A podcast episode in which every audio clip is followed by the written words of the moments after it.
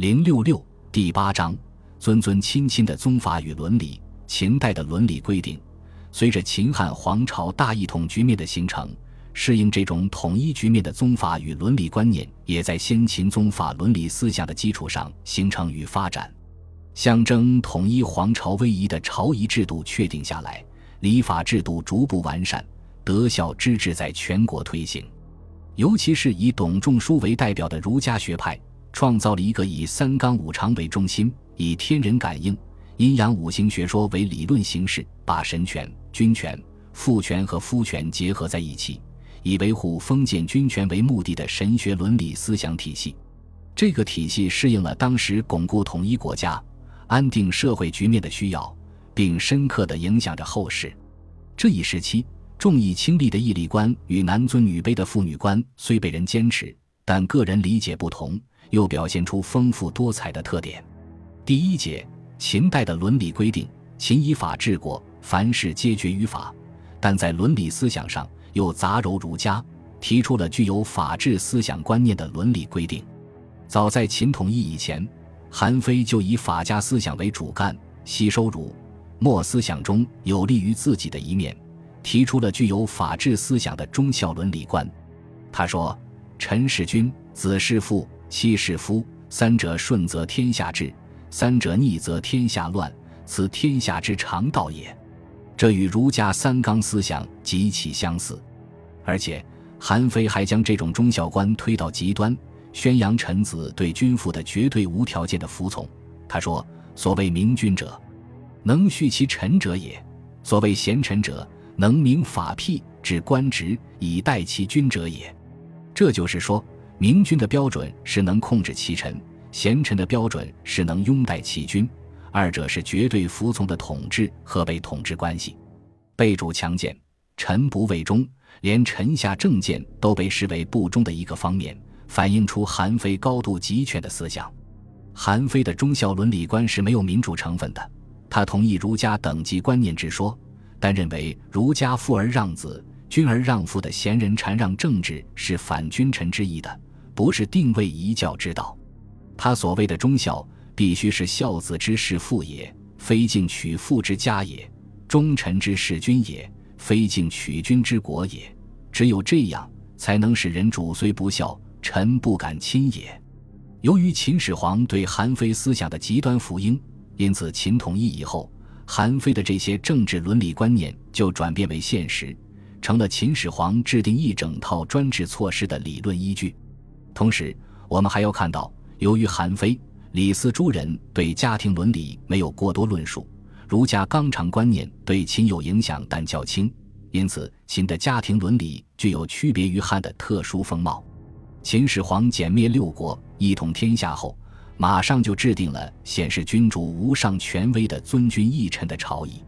据史书记载，至秦有天下，西内六国礼仪，采择其善，虽不合圣制，其尊君一臣，朝廷汲汲，一古以来。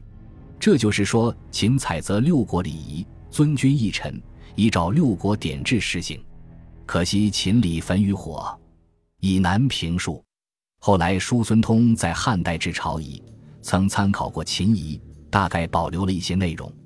为了强化这种尊君一臣的政治伦理观念，秦始皇议定帝王称号，君主称皇帝，命曰制，令曰诏，书曰奏，天子自称朕，并规定了母号及妻妾之号，帝母称皇太后，帝妻称皇后，妾皆称夫人、美人、良人等等。这套称号所反映的实质，就是君主的绝对权威。祭祖是封建时代重要的尽孝方法，也是伦理文化的中心。而祭祖礼制又主要反映在宗庙制度上。秦人建国于周王姬故地，因此在宗庙祭祀方面，又有继承周人习俗的方面。秦重视宗庙祭祀。秦始皇在世时命李斯修宗庙，秦始皇死后。秦二世于公元前二百零九年令群臣一尊始皇庙，群臣依《礼记·王制》所讲天子七庙、诸侯五庙、大夫三庙的规定，至七庙尊始皇帝为帝者祖庙。可见秦虽以法治国，然议定宗庙制度却是儒家的做法。官吏是国家政策的直接执行者，为保证新建立的一统国家千万世的统治下去，秦代对官吏的道德规范和行为标准进行了规定。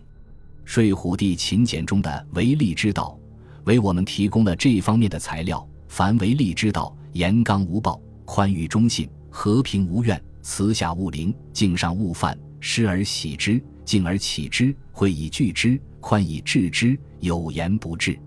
这当中有慈下敬上，对最高统治者绝对服从的要求，又有宽以临下的规定，是一种德行并施、宽猛相济的励志之道。这些伦理规定与法家严刑重罚的思想很不一致，而且简门还要求官吏刚能柔，人能忍，无喜富，无恶贫，正性修身。这简直就与孔子安贫乐道、儒家修身言论如出一辙了。之所以出现这种情况，大约有两个原因：一是秦始皇初年，儒生博士能够参与议政，如议禅仪、议分封等等。这就势必将儒家的一些学说带入到秦的政治伦理观念中。二是任何一种学说也不可能是铁板一块，不受其他学说的影响。秦固然是依法治国，提倡严刑重罚，但如墨思想对法治都有渗透，这就势必使这些思想在某些方面过多地显露出来。对于家庭伦理，秦有更加详尽的规定，甚至用法律的形式固定下来，颇有一些特色。从睡虎地秦墓竹简来看，夫妻在家庭中的地位是不同等的。妻子在家庭中处于被统治地位，但因禽受儒家思想影响较少，加之商鞅变法后在家庭中实行连坐法，妻与夫有同等的告监权利，这就是秦的妇女有相对的独立性，不像后来夫妻关系中完全处于被宰制的地位。在夫妻纠纷上，秦法保证妻子的人身权利。即使妻汉，丈夫也无权任意殴斥之。如果殴其致伤，就要与殴伤常人同等论罪，处以耐刑。在夫妻婚姻关系方面，秦律规定，凡是履行了登记手续、经官府承认的合法婚姻中，妻子不能抛弃丈夫，否则要承担法律责任；而未经官府认可的非法婚姻，妻子有权私自离去。妻子在丈夫死后，如原生有子女。则必须抚养，不得改嫁。所谓有子而嫁，被死不贞；而那些没有生儿育女的寡妇，则有权改嫁。丈夫有抛弃妻子的权利，但必须经过官府同意，否则要以违法论处。法律答问规定，弃妻不书，资二甲。意思是说，男子未申报官方而擅自娶妻，要受惩处。在家财所有权上。如妻子事先告发犯罪的丈夫，妻才能保住自己的应臣妾，一妻不被没收。如果妻子犯罪，丈夫于此无涉，则妻应臣妾，一妻要被视为丈夫的财产而必夫。如果丈夫犯罪，妻子虽未参与，甚或事先进行告发，也要负一定责任。从秦律规定可以看出，秦代夫权思想较为浓厚。但妻子仍有一定的家庭地位，和后来三纲规定下的绝对服从是有差别的。尽管这些都是法律条文，但所体现的却是秦代人们心目中的夫妻伦理观念。另外，由于秦时社会风俗落后，父子无别，同室而居，男女关系较为自由。为了纯化社会风俗，商鞅变法时就曾为男女之别。到秦始皇统一六国以后。又由夫妻伦理规范扩大为社会伦理规范，借以革除落后习俗，纯化世风。秦律规定，在夫妻关系上禁止淫逸，提倡互相忠诚。女子娶夫亡而与他人相夫妻，要受情为承担的处罚。同时，夫为继家，杀之无罪，男秉一成；妻为逃嫁，子不得母，闲话连亲。继家。比喻入别人家中淫乱的男子，家为母猪，因此男女通奸被认为是犯罪；而女子逃婚做儿子的就可以不认母亲。秦简中还规定，同母异父相与奸，弃室陈强与主奸，比照欧竹处死刑，目的都是为了纯化社会风气。秦始皇还将这种社会伦理的纯化与确立中央集权的专制主义统治联系起来看，认为大治浊俗，天下成风，蒙被修清，解尊度轨，和安敦勉，莫不顺令。前守修节，人乐同泽，家保太平。把社会伦理规范的确立看成是国家太平的重要因素，有一定的见识。秦在提倡贵贱分明。男女体顺时还提倡孝，这是因为忠孝相连、父权与君权相通的缘故。秦简中有一案例：父母要求官府将其不孝子迁蜀，官府立即照办，连同其妻一并迁蜀郡。此外，殴打祖父母及曾祖父母者，轻为成旦冲。秦代对不孝之罪的处罚比汉代要轻，也没有把孝提高到不可企及的地位。说明这一时期统治思想领域中，儒家纲常观念确实比较薄弱。从以上所列秦代的伦理规定可以看出，秦时家国一体，君权、父权、夫权完全一致的观念还没有真正建立起来。